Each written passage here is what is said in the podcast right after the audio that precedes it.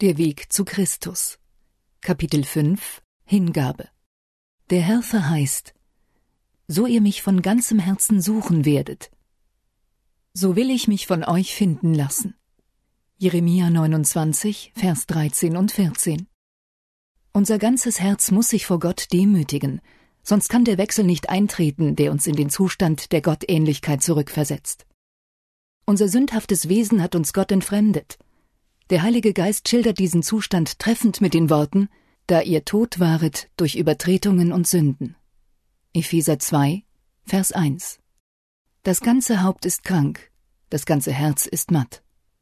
Von der Fußsohle bis aufs Haupt ist nichts Gesundes an ihm. Jesaja 1, Vers 5 und 6.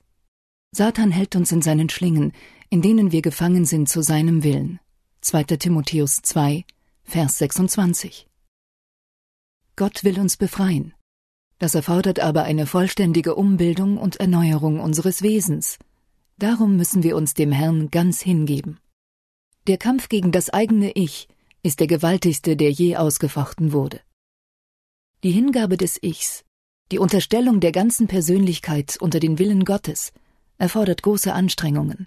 Aber der Mensch muss sich vor dem Herrn demütigen, ehe er in Heiligkeit wiedergeboren werden kann. Gottes Herrschaft ist nicht, obgleich Satan uns dies glauben machen wollte, auf blinde Unterwerfung, auf gedankenlosen Zwang gegründet. Nein, er wendet sich an Vernunft und Gewissen. So kommt denn und lasst uns miteinander rechten, spricht der Herr. Jesaja 1, Vers 18. Lautet die Einladung des Schöpfers an die Menschen. Er will sie nicht zwingen. Gott kann keine Huldigung von uns annehmen, die wir ihm nicht aus freiem Bewusstsein darbringen. Eine erzwungene Unterordnung würde die wirkliche Ausbildung des Verstandes und Willens hindern. Sie würde uns zum bloßen Triebwerk herabwürdigen. Das ist aber nicht die Absicht des Schöpfers. Sein Wunsch ist es, dass der Mensch die Krone der Schöpfung, die höchste Stufe der Entwicklung erreiche. Er stellt uns die herrlichsten Segnungen in Aussicht, deren wir nur durch seine Gnade teilhaftig werden. Er ladet uns ein, ihm unser Ich zu geben, damit er sein Werk in uns vollbringen kann. An uns liegt es also, die Wahl zu treffen zwischen der steten Knechtschaft der Sünde und der wunderbaren Freiheit der Kinder Gottes.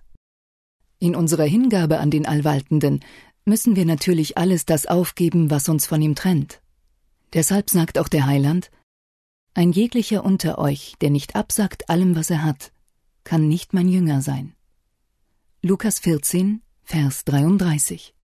Wir müssen alles lassen, was unsere Herzen von Gott wegzieht. Reichtum ist der Götze vieler Menschen. Die Liebe zum Geld und das Verlangen nach Reichtum sind die goldenen Ketten, durch die sie an Satan gefesselt werden. Andere halten sehr auf guten Ruf und weltliche Ehre. Für andere wieder sind selbstgefällige Ruhe und Freiheit von irgendwelcher Verantwortung erstrebenswerte Ziele. Aber diese Sklavenbande müssen gelöst werden. Wir können nicht halb Gott und halb der Welt angehören. Entweder wir sind Gottes Kind nicht, oder wir sind es ganz. Viele Menschen geben vor, ihm zu dienen. Aber bei ihrem Streben, seinem Gesetz gehorsam zu sein, in sich ein rechtschaffendes Wesen zu bilden und einst selig zu werden, verlassen sie sich auf ihre eigene Kraft. Ihre Herzen sind noch nicht von der tiefen Liebe Christi gerührt, aber sie suchen die ihnen von Gott auferlegten Pflichten zu erfüllen, um den Himmel zu gewinnen. Ein solcher Gottesdienst ist ohne jeglichen Wert. Hat Christus jedoch Einzug in unsere Herzen gehalten, dann werden sie so erfüllt mit seiner Liebe, mit der Freude an seiner Gemeinschaft, dass eine Trennung unmöglich ist. Im Aufblick zu ihm vergessen wir uns selbst.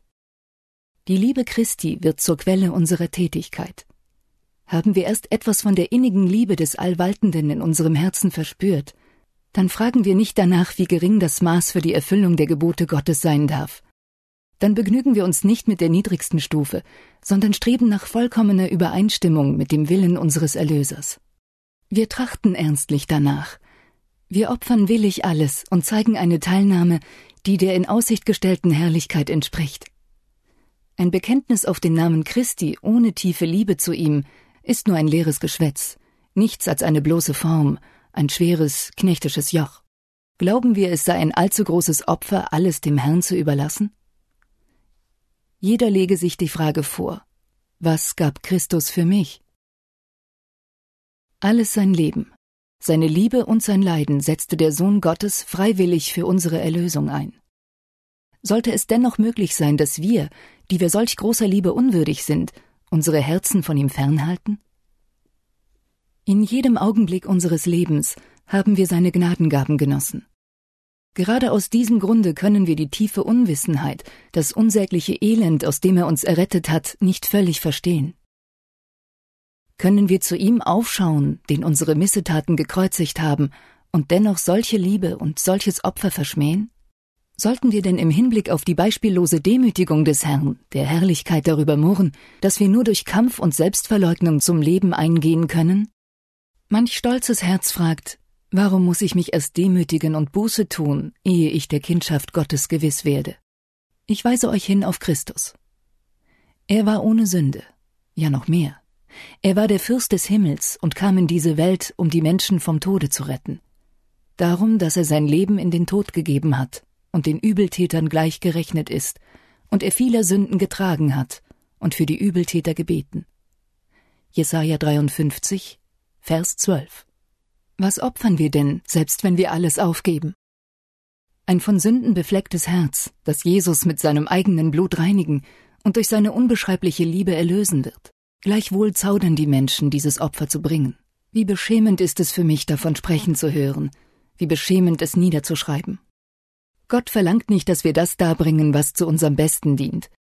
In all seinem Walten und Tun hat er nur die Wohlfahrt seiner Kinder im Auge. Mögen doch alle, die Christus noch nicht erwählt haben, zur Erkenntnis kommen, dass er ihnen viel bessere und höhere Güter geben kann, als sie selbst für sich suchen. Der Mensch begeht an sich selbst das größte Unrecht und die größte Ungerechtigkeit, wenn er dem Willen Gottes entgegendenkt und handelt. Wirkliche Freude kann man nicht auf verbotenen Wegen finden, verboten von dem, der weiß, was für uns am besten ist und der nur das Wohl der Seinen will. Der Weg des Sünders ist ein Weg des Elends und des ewigen Todes. Es ist ein Irrtum, wenn wir dem Gedanken Raum geben, dass Gott seine Kinder gern leiden sieht. Der ganze Himmel nimmt Anteil am Glück der Menschen. Unser himmlischer Vater verschließt keinem seiner Geschöpfe die irdischen Freuden. Die göttlichen Gebote fordern uns auf, solche Wünsche zu bannen, die uns Leiden und bittere Enttäuschung bringen, uns schon im Leben unglücklich machen, ja uns die Tür zum wahren Glück und dann zum Himmel verschließen. Der Erlöser der Welt nimmt die Menschen an, wie sie sind, mit all ihren Bedürfnissen, Unvollkommenheiten und Schwächen. Er will uns mit seinem Blut nicht nur von der Sünde reinigen und uns erlösen, sondern will das heiße Verlangen all derer stillen, die geduldig sein Joch auf sich nehmen und seine Last tragen. Allen, die um des Lebensbrotes willen zu ihm kommen, möchte er Frieden und Ruhe geben. Er legt uns nur solche Pflichten auf, die unsere irdischen Schritte zur himmlischen Seligkeit lenken, die der Ungehorsame nie erlangen kann. Das wahre, freudvolle Leben besteht nun darin, dass Christus, die Hoffnung der Herrlichkeit, in uns Gestalt gewonnen hat. Du fragst, wie kann ich mich Gott ganz ergeben? Dies ist dein Wunsch. Ihn aber aus eigener Kraft zu erfüllen, bist du zu ohnmächtig und zu schwach. Denn du bist in Banden des Zweifels und in den Gewohnheiten eines sündigen Leibes gefangen. Deine Versprechungen und Vorsätze sind auf Sand gebaut. Du bist nicht imstande, deine Gedanken, Leidenschaften und Gefühle im Zaum zu halten. Deine gebrochenen Versprechen und nicht gehaltenen Gelübde haben dein Vertrauen zur eigenen Aufrichtigkeit untergraben. Du bist verzagt und meinst, Gott könne dich nicht annehmen. Doch verzweifle nicht. Lerne nur erst die echte Willensstärke erkennen. Sie ist die führende Macht in der menschlichen Natur, die Macht der Entscheidung oder der Wahl. Alles hängt von der richtigen Tätigkeit des Willens ab. Diese Fähigkeit zu wählen hat Gott den Menschen gegeben. An dir liegt es, sie zu üben. Du kannst zwar dein Herz nicht verändern, du kannst Gott aus eigener Kraft nicht lieben, es liegt aber in deiner freien Wahl, ihm zu dienen. Du kannst ihm deinen Willen übergeben, dann wird er in dir das Wollen und das Vollbringen nach seinem Wohlgefallen wirken. Dann wird deine ganze Wesenheit dem Geiste Christi untertan. All deine Liebe vereinigt sich im Gottes Sohn. Du lebst in engster Gemeinschaft mit ihm. Mit unserer Sehnsucht nach Frömmigkeit und Heiligkeit ist nichts getan, solange es dabei bleibt. Viele werden auf ewig verloren gehen, während sie hoffen und darauf warten, Christen zu werden. Sie kommen nie dazu, den Willen Gott zu übergeben und treffen daher gerade jetzt nicht die Entscheidung, wir wollen Christen sein. Bei richtiger Übung des Willens tritt ein völliger Wechsel in deinem Leben ein. Wenn du dein Wollen Christus gänzlich unterwirfst, vereinst du dich mit einer über alle Herrschaft und Gewalt erhabenen Macht.